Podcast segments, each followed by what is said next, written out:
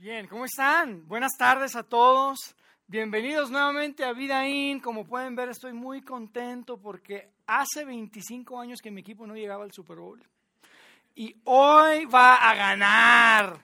Así que estamos muy contentos, muy contentos por eso, pero sabes que sobre todo estoy muy contento porque hoy estamos arrancando una nueva serie, una nueva serie de mensajes que para nosotros, mira, creemos que es súper relevante. Además de que febrero es el mes del Super Bowl, febrero es el mes del amor. Entonces, esta serie tiene todo que ver con eso. Y mira, antes que nada, deja, déjame te digo que mi nombre es Yair. Si no tengo el gusto de conocerte, quiero decirte que me encanta que puedas acompañarnos el día de hoy. Valoramos que tomes el tiempo para estar aquí. Y si ya nos conocemos, quiero decirte gracias por regresar, gracias por ser parte de esta reunión, especialmente hoy que estamos arrancando una nueva serie. Mira, antes de cualquier cosa, yo quisiera aclarar para quién es esta serie. Porque probablemente tú estás pensando, no, mira eso del amor a mí, no, yo no sé, tal vez no es para mí. Te quiero decir para quién es. Esta serie es para cualquier persona, cualquier persona, joven, adulto, que está en una relación romántica o quiere estar en una relación romántica. Esta serie también es para ti si estás casado y quieres que tu matrimonio sea mejor. Pero también es para ti si tú estuviste casado y ahora ya no estás casado o casada y estás tal vez explorando o pensando entrar en ese mundo tenebroso de las citas. Ese mundo que todos tememos, tal vez probablemente a ti te pasa así, de, conocer a alguien más, de salir con alguien nuevo. Y mira, de verdad nuestro corazón es que esto pueda ser súper relevante, que esto sea, pueda ser súper práctico en la vida de cada uno de ustedes. De hecho, nuestra intención es que al final del día de hoy se puedan llevar algo. De hecho, queremos, tenemos una pequeña tarea para hoy en la tarde, para que puedan platicarla. De hecho, durante la semana, porque queremos que esto sea de verdad muy, muy práctico y que lo puedan llevar en su vida. Así que lo que vamos a hacer el día de hoy para arrancar esta serie, déjame te platico lo que vamos a hacer, lo que quiero compartir con ustedes. Quiero compartir tres cosas con ustedes el día de hoy. Primero, quiero tomar unos minutos para hablar de forma súper transparente, súper abierta acerca de las relaciones románticas hoy en día en nuestra cultura y lo complicado que son. Quiero simplemente hacerlo súper sin filtros, decirles algunos pensamientos alrededor de eso. Después quiero compartirles un par de mitos. Son dos mitos que, tenemos que identificar si queremos que nuestras relaciones románticas y sentimentales sean mejor. Y en tercer lugar, al final, quiero compartirles un verso Solo un verso del Nuevo Testamento en donde vamos a escuchar a Jesucristo presentar algo que de verdad creo que es súper poderoso y tiene el potencial de no solo cambiar nuestras relaciones románticas, sino tiene el potencial de cambiar nuestra vida entera. Así de grande es lo que, lo que Jesús dijo y quiero compartirlo con ustedes el día de hoy, ¿les parece? Así que quiero empezar hablando muy transparente, de, de forma muy abierta. La razón por la que hicimos esta serie, la, principal razón por la que decidimos hablar de esto, es porque las relaciones románticas, las relaciones sentimentales, en verdad que son bien complicadas. Yo no sé si estás de acuerdo conmigo. Mira, yo sé que son bien complicadas a pesar de mi cortísima edad, porque soy un jovencito. No sé, yo no, soy tan jovencito, yo tengo más de 40. Y he tenido suficientes conversaciones como para saber que demasiadas personas, demasiadas personas toman decisiones relacionales que complican sus relaciones. Es triste, pero es tan común ver a personas tomar decisiones que, me hacen pensar y, me hacen preguntarme, oye, ¿estás, ¿estás seguro que vas a hacer eso? ¿Estás seguro que eso va a funcionar? ¿Alguna vez has escuchado que a alguien le funcione eso? es como, oye, ya le pensaste bien. Porque la verdad es que las decisiones que tomamos muchas veces complican las relaciones. Probablemente te ha pasado. ¿Te ha pasado en tu círculo relacional, algún amigo, algún familiar, tomando decisiones que tú dices, oye, no puede ser? ¿Y sabes por qué te has dado cuenta? ¿Sabes por qué tal vez te ha pasado esto? Porque es súper fácil darse cuenta cuando es la vida de alguien más. Es bien fácil verlo en otros, pero es prácticamente imposible verlo al espejo, verlo en nuestra propia vida. Y la verdad, amigos, es que es demasiada la gente que innecesariamente terminan complicando sus relaciones futuras con una relación actual. o sus relaciones actuales con una mala decisión. Y yo te quiero decir algo, mira la vida, la vida es suficientemente complicada como para complicarla más. La vida, en la vida ya hay suficiente dolor para, para, complicarla más con decisiones equivocadas y con malas decisiones relacionales. Mira, hoy en día y, te quiero dar un, ejemplo de algunos pensamientos que, yo me he dado cuenta en mis interacciones con las personas. Hoy en día nuestra cultura ya no, ni siquiera es un tema como eh, normal, no, es inclusive esperado. Que si tú estás conociendo a alguien y estás saliendo con alguien, tú te tienes que involucrar físicamente con esa persona. Tú te tienes que involucrar íntimamente con esa persona. Y mira, muchas veces lo hacen en la primera o segunda ocasión que se ven, que se acaban de conocer. Mira, hay personas y he, visto a tantas personas que inclusive no solamente se involucran físicamente sin conocer bien a la persona, sino que, oye, lo agarran como de deporte. Piensan que les van a dar un trofeo y salen con uno y otro o con una y otra. Es súper común. Y sí, cuando hablas con ellos y tienes una conversación, sí te dicen, no, bueno, un día voy a sentar cabeza, un día me voy a portar bien, pero ese día no es este día. Y como decimos en el norte, le dan vuelo a la hilacha. Y siguen adelante como si no hubiera un mañana. Mira, probablemente eres tú el día de hoy. Yo te quiero decir algo, no quiero que te sientas juzgado para nada. Yo no soy nadie para juzgar tu vida. Esa es tu vida. Pero sí hay algo que yo te quiero decir hoy. Y es lo siguiente, amigo, te estás lastimando. Te estás lastimando y no solamente te estás lastimando a ti, estás lastimando a otros. Y aunque no te conozco, te puedo garantizar que tú no quieres lastimarte y no quieres lastimar a otros. Además de eso, quiero que sepas y tienes que entender que estás escribiendo la historia de tu vida. La historia de tu vida que te va a acompañar para siempre. Y yo no quiero que te tengas que convertir en un mentiroso de por vida o una mentirosa de por vida. Porque sí o no, va a llegar un momento en el que tú vas a querer escuchar la historia de alguien. Vas a conocer a alguien y vas a querer escuchar tu historia. ¿Y qué crees? Ese alguien también va a querer escuchar tu historia.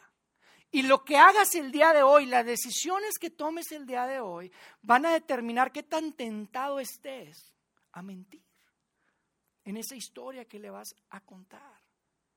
Además, amigos, yo no quiero que se hace el arrepentimiento, el arrepentimiento de alguien. Tú no quieres ser el arrepentimiento de nadie. Tú quieres que cuando se hable de ti, cuando alguien cuenta su historia contigo, porque anduvo contigo o estuvieron saliendo, tú lo que quieres es que digan, mira, sabes que al final no funcionó, pero era un tipazo, era un gran tipo, era un caballero. Ella era increíble, era una dama, su familia espectacular. ¿Sí o no? Eso es lo que quieres escuchar. Damas y caballeros. Precisamente eso es lo que quiero que seamos. Damas y caballeros en nuestras relaciones. Y yo sé que hoy en día en nuestra cultura probablemente esto no es algo que, pues, que sea muy popular o que, o que se valore. Pero precisamente esta serie se trata de que empecemos a ver nuestro futuro y nuestra vida de forma diferente. De eso se trata esta serie. Así que quiero compartirte dos mitos. Dos mitos que complican todo este tema. Son dos mitos que nos creemos y que especialmente complican todo este tema de cómo manejamos nuestra sexualidad, de cómo manejamos nuestras relaciones, inclusive dentro del contexto del matrimonio. Son dos mitos que la verdad, mira, nos creemos y que cuando tú ya lo descubres dices, bueno, por supuesto, eso es una mentira, es un mito, no tiene sentido, pero de alguna forma como que están en nuestro inconsciente e impactan la forma en la que tomamos nuestras decisiones en nuestras relaciones. El primer mito es el siguiente y lo vamos a poner ahí en la pantalla. Es el mito de la persona correcta. Probablemente lo has escuchado, lo hemos compartido acá alguna vez. Y el mito de la persona correcta no es que no existe la persona correcta para ti. El mito de la persona correcta lo que dice es que cuando encuentres o cuando conozcas a la persona correcta, todo va a estar bien. Eso es lo que dice el mito de la persona correcta, que cuando encuentres, cuando conozcas a la persona correcta, todo va a estar bien. Y si tú estás aquí y estás casado, estás diciendo, claro que es un mito, porque yo la conocí y yo lo conocí y no todo está bien. Definitivamente que es un mito. El mito dice que no importa lo que hagas, te puedes divertir, puedes tratar a los hombres como quieras tratarlos, puedes tratar a las mujeres como quieras tratarlos, no importa lo que hagas. Cuando conozcas a la persona correcta, todo estará bien. Y si ya conociste a esa persona correcta y viven juntos probablemente, o ya conociste a esa persona correcta y se casaron, y ahora las cosas no están muy bien, que digamos, estás llegando a la conclusión de que elegiste a la persona correcta incorrecta. Elegiste la persona correcta, incorrecta, ¿verdad que sí? Y entonces, ¿qué sigue? Hay que encontrar a la siguiente persona correcta. Y suena ridículo, yo lo sé, pero así pensamos. No, no soy feliz porque no estoy con la persona correcta. No, no eres feliz porque no estás con la persona correcta, pero cuando la encuentres, todo estará bien. Cuando le encuentres todo estará bien. Yo te quiero decir algo. Hay una parte que es la más peligrosa de este mito. La parte más peligrosa de este mito no es simplemente que creas que todo va a estar bien cuando conozcas a la persona correcta. La parte más peligrosa de este mito es creer que tú vas a estar bien cuando conozcas a la persona correcta. Que de repente, de un día para otro, todos tus malos hábitos van a desaparecer. Que vas a mejorar que de un día para otro vas a empezar a tomar buenas decisiones financieras, que de un día para otro tus inseguridades van a desaparecer, que de repente ya no vas a tener que estar viendo esos videos que traes en tu celular, ¿verdad, hombres? Que sabemos que no nos agregan valor y que no debes de ver. Eso es lo que, si tú crees que cuando conozcas a la persona correcta, todo va a estar bien, y no solo todo va a estar bien, sino que tú vas a estar bien, aguas. Si tú crees que cuando la conozcas es cuando vas a ser un caballero, cuando vas a ser una dama, cuidado, amigo. Ese, ese es un mito. Ese es un mito. Y eso, esa idea, esa idea de que todo va a estar bien, infecta nuestras decisiones, alimenta nuestras fantasías. ¿Sabes cómo sé eso?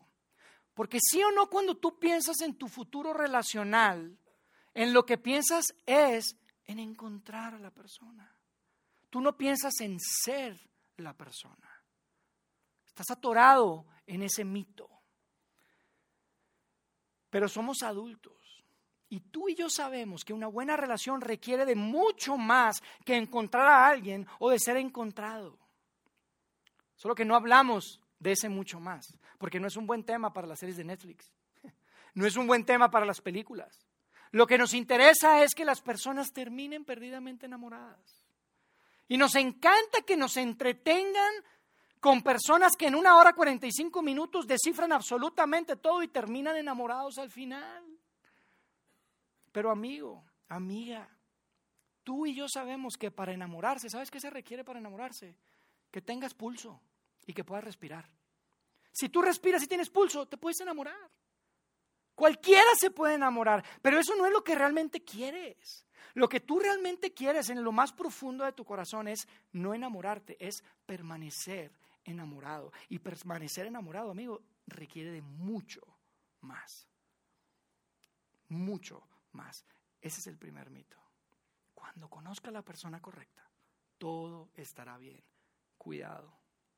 Hay que identificarlo. Mito número dos. El mito número dos es el mito de la promesa.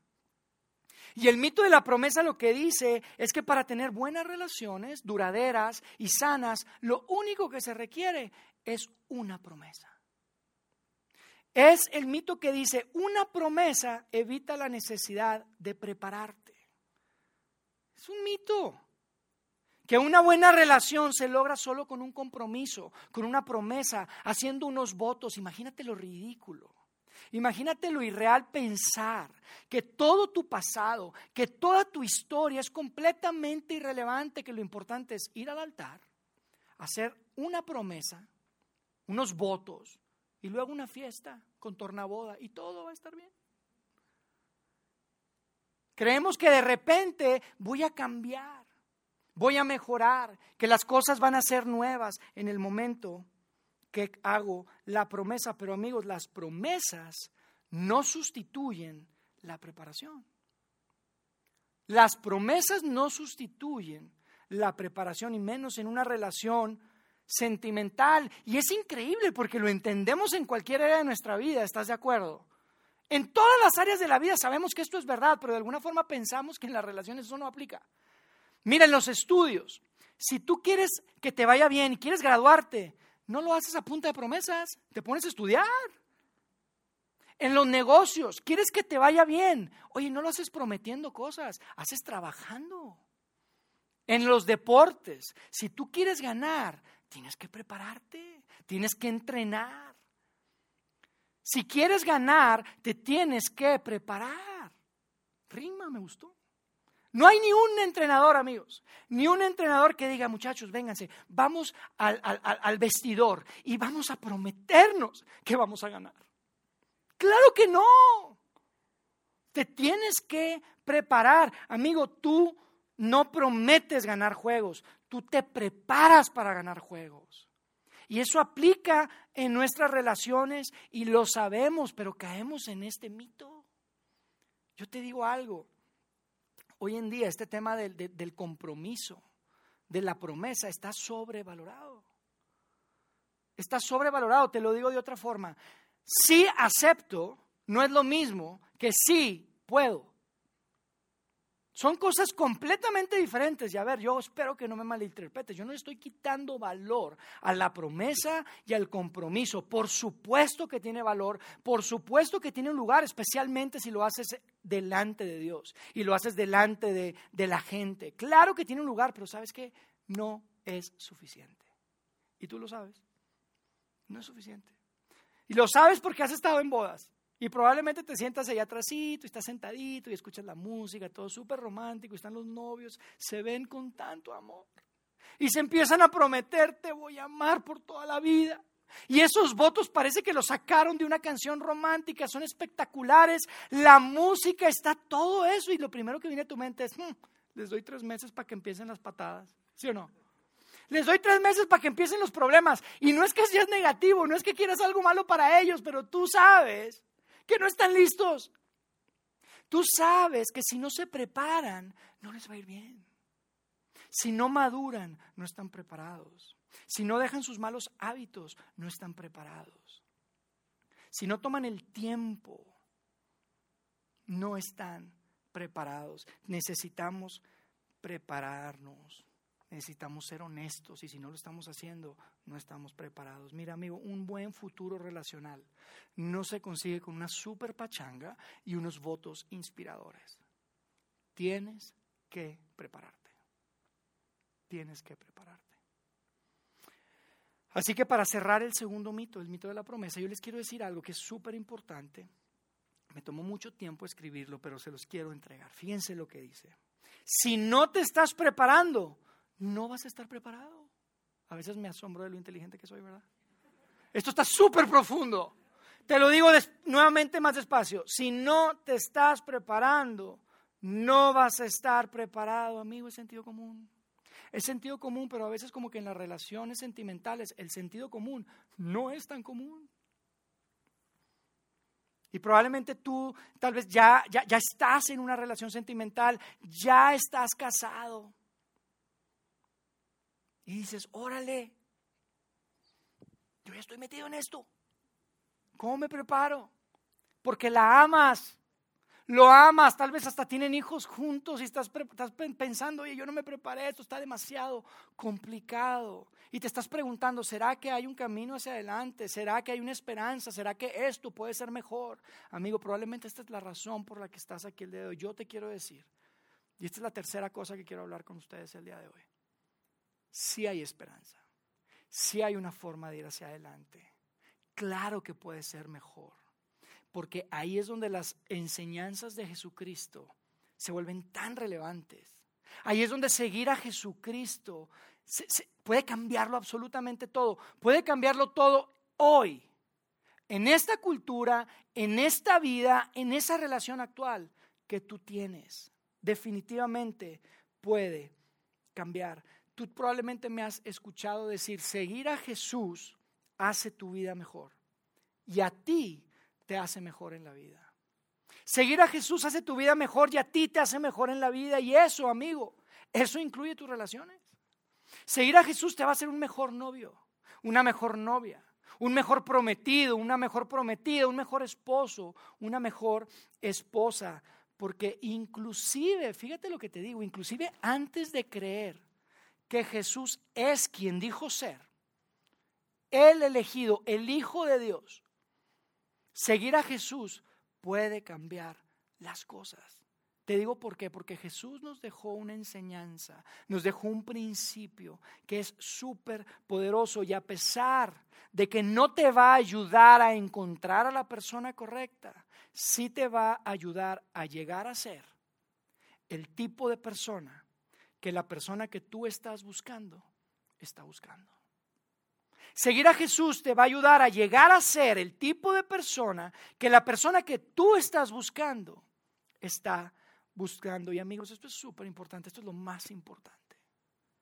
Este es, este es el centro del mensaje, porque imagínate qué tragedia, qué tragedia pasar tu vida, tu vida entera buscando, anhelando, tratando, esperando encontrar a esa persona, a la persona para que el día que le encuentres te das cuenta que tú no eres la persona que, que él o ella está buscando.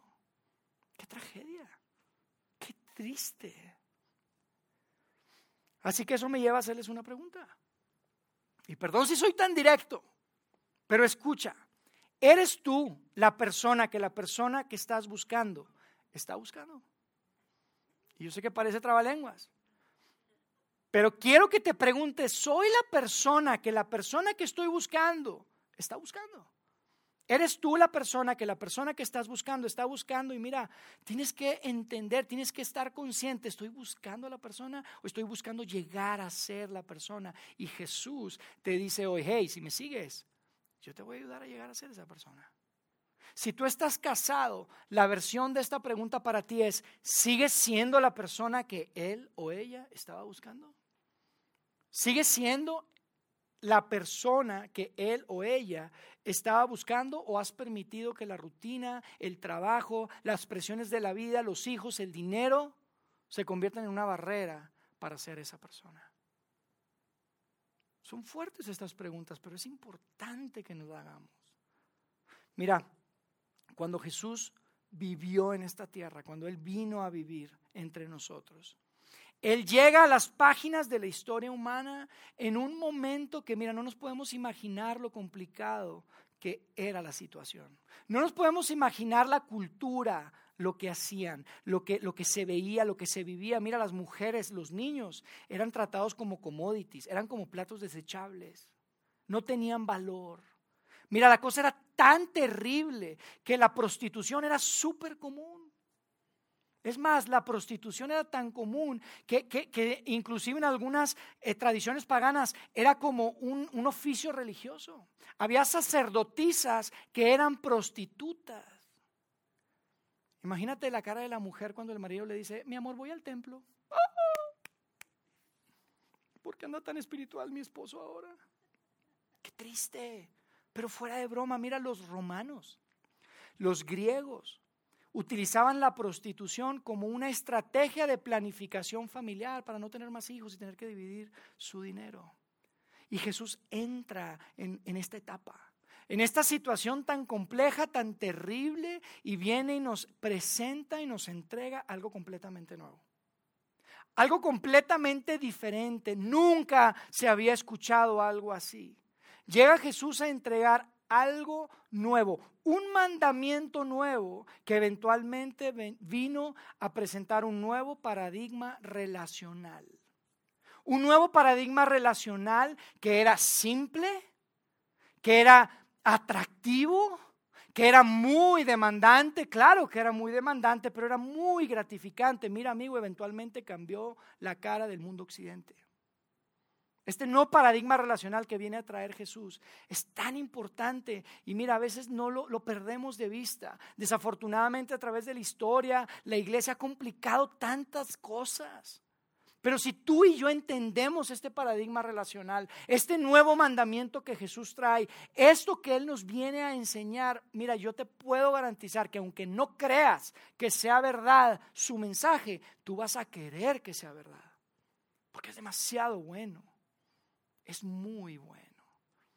Así que quiero que leamos el preciso momento el, verso que queda registrado a través de los siglos cuando Jesús entrega este mandamiento. Queda registrado en, en el Nuevo Testamento, en varias ocasiones lo vemos, pero específicamente aparece en uno de los escritos, una de las biografías que uno de sus amigos más cercanos escribió sobre él. Él se llamaba Juan. San Juan, Juan el Evangelista, Juan el Apóstol Juan. Y ahí vamos a ver lo que sucedió y, la escena en la que Jesús entrega este nuevo mandamiento.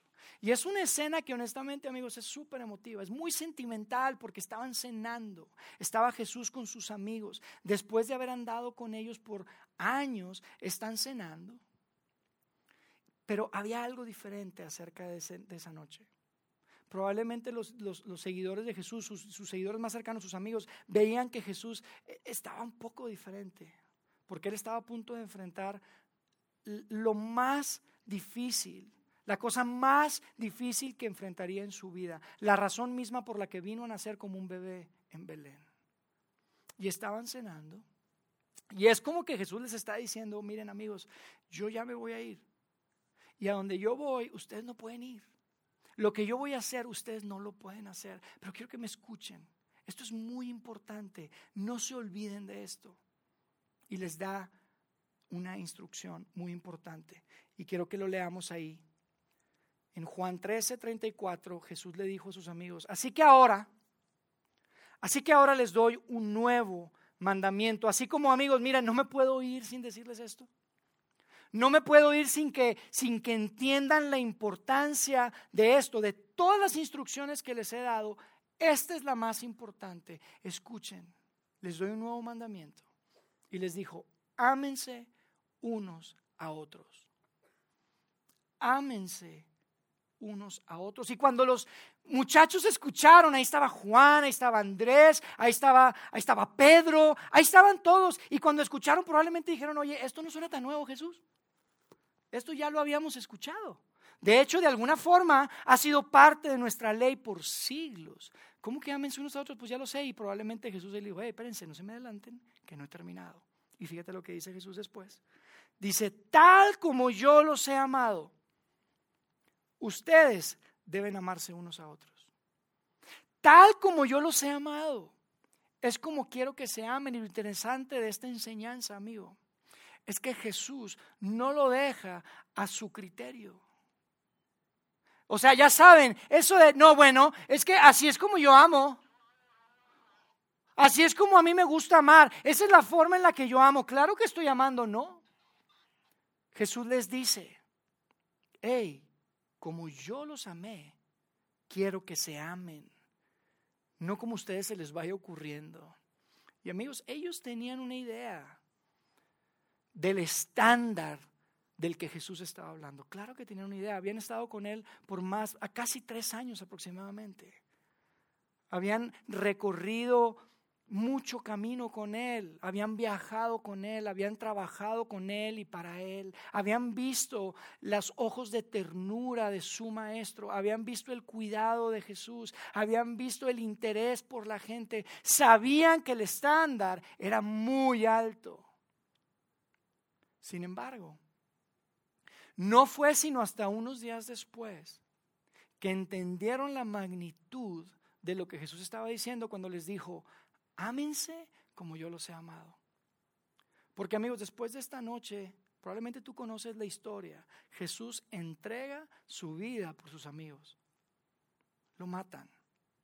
Pero unos días después, Jesús vuelve de la muerte. Resucita validando absolutamente todo lo que había enseñado, todo lo que había dicho. Y ahí, cuando probablemente estaban desayunando, porque lo vieron, lo tocaron, estaban desayunando, fueron a pescar con él.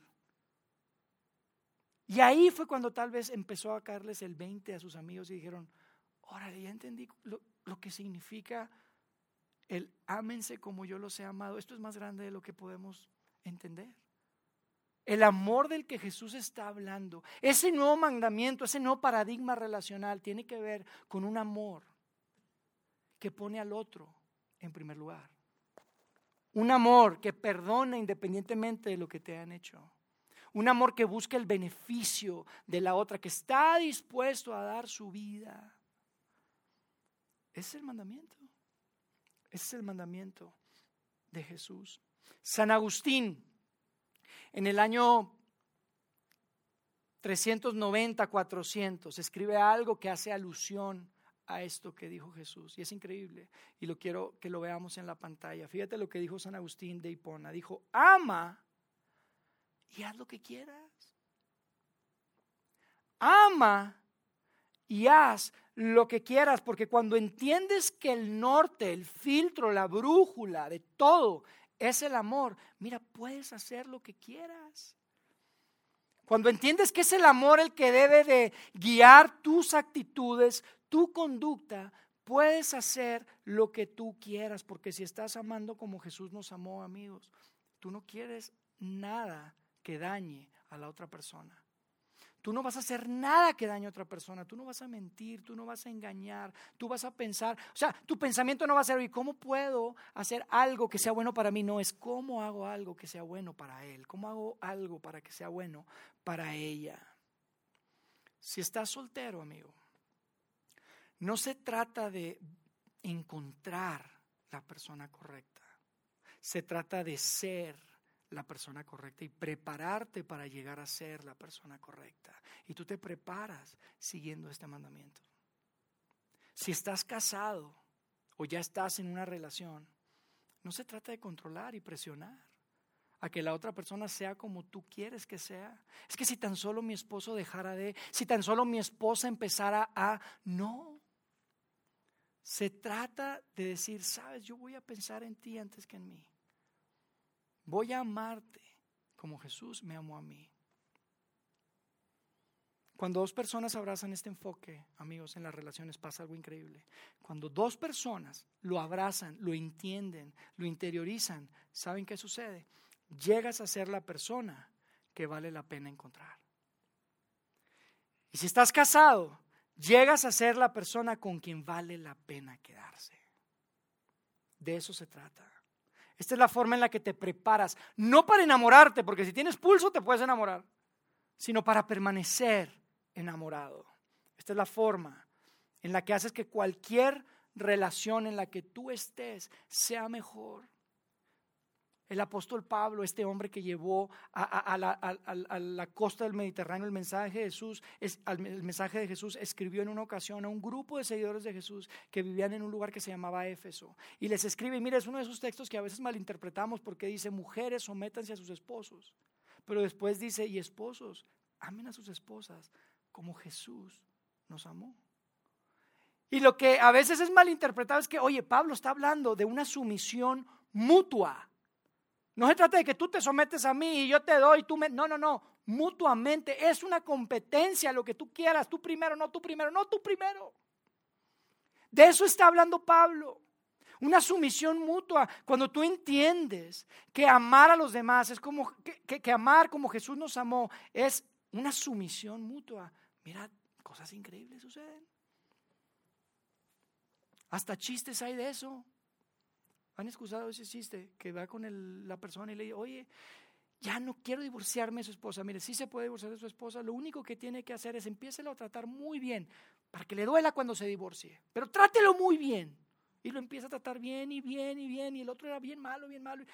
Y después de que regresa, después de un chorro de tiempo, dice que ya hacemos el divorcio. Y dijo, no, hombre, pues mire, si es buenísimo, mi esposo ha cambiado tanto. ¿Se han escuchado esa?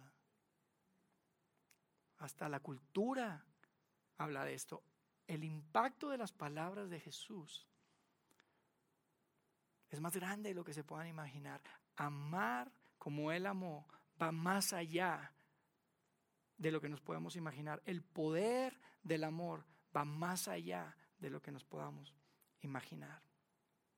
Así que la siguiente semana vamos a ver las letras chiquitas de lo que esto significa, porque como ustedes saben, en todo esto siempre hay letras chiquitas, ¿verdad? Y son buenas letras chiquitas, no se preocupen. Son buenas. Y quiero que la próxima semana hablemos de eso, de qué significa amar, qué significa amar como Jesús nos amó. Y es importante que estés con nosotros, ojalá nos puedas acompañar. Pero hoy no quiero que te vayas sin recordarte lo siguiente y que no te pierdas esto. Cuando sigues a Jesús, terminas convirtiéndote no en un religioso, no en un fanático, te terminas convirtiendo en la persona que vale la pena encontrar. Te terminas convirtiendo en la persona con la que vale la pena quedarse. Así que bien, para cerrar el día de hoy les quiero dar una tarea. Una tarea que son tres preguntas que quiero que discutamos durante la semana. Con tu esposo, con tu esposa, con tu novio, con tu novia. Y que es importante que las podamos analizar y, luchar un poco con esas preguntas. Mira, si, estás casado, las pueden platicar de regreso a casa en el auto. Nada más tengan cuidado, quiero que lleguen sanos y salvos a su casa. Cuidado con las preguntas. Si estás en un grupo pequeño en el que se juntan entre semana, pueden tomar un tiempo también para, para este, discutir esto y platicarlo.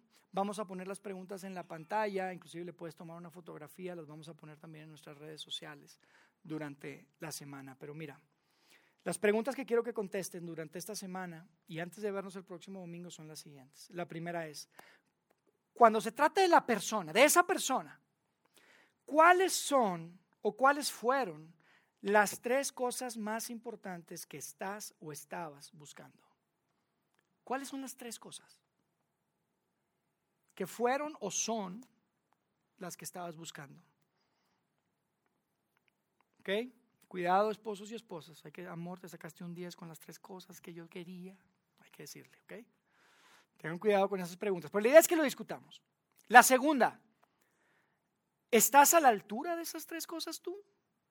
Porque yo no quiero que seamos hipócritas, amigos. Si tú esperas eso de alguien más, si esas son las tres cosas que tú esperas de alguien más, pues es algo que también debe estar en ti. ¿Están de acuerdo?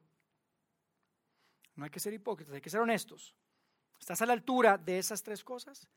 Y tres, haz una lista de tres cosas que vienen a tu mente cuando piensas en el amor de Jesús para ti. Haz una lista de tres cosas que vienen a tu mente cuando piensas en el amor de Jesús para ti y cómo se debería extender esas mismas tres cosas a otra persona. Es el ejercicio. Esas son las preguntas. Eso es lo que quiero con lo que estemos luchando esta semana, de regreso a casa, antes del Super Bowl. ¿Ok? O si no después. Sean estratégicos. ¿Les parece? Con eso vamos a terminar y nos vamos a ver la próxima semana nuevamente. Déjenme hacer una oración por ustedes, ¿les parece? Dios, gracias por la oportunidad de estar juntos, gracias por acompañarnos y gracias Dios por estos textos y porque podemos, a pesar de los años, mantener y, y tener estos enseñanzas que son tan relevantes para nosotros el día de hoy.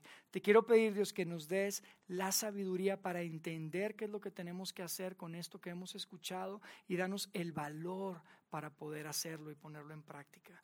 Gracias por tu amor, Dios. Gracias porque independientemente que a veces es difícil y que es difícil comprenderlo y entenderlo, entenderlo podemos ver tu ejemplo y podemos buscar y apuntar que nuestro norte y nuestra brújula siempre sea amar como tú nos has amado. Que nuestra comunidad, Dios, que este grupo de familias, de personas, de jóvenes, de adultos que estamos acá podamos ser conocidos por la forma en la que amamos. Que podamos ser identificados por la forma en la que nos tratamos. Y que cada día sea una oportunidad más para extender ese tipo de amor como el que tú nos enseñaste a través de tu vida cuando estuviste acá. Gracias Dios por tu amor y por la oportunidad nuevamente de estar juntos. Quédate con nosotros el resto de este domingo y la próxima semana hasta que nos volvamos a ver en este mismo lugar. En el nombre de Jesucristo oramos. Amén. Amigos, muchas gracias por acompañarnos hoy. Espero que no se pierdan la segunda parte de Amor, Citas y Corazones Rotos. Nos vemos el próximo domingo.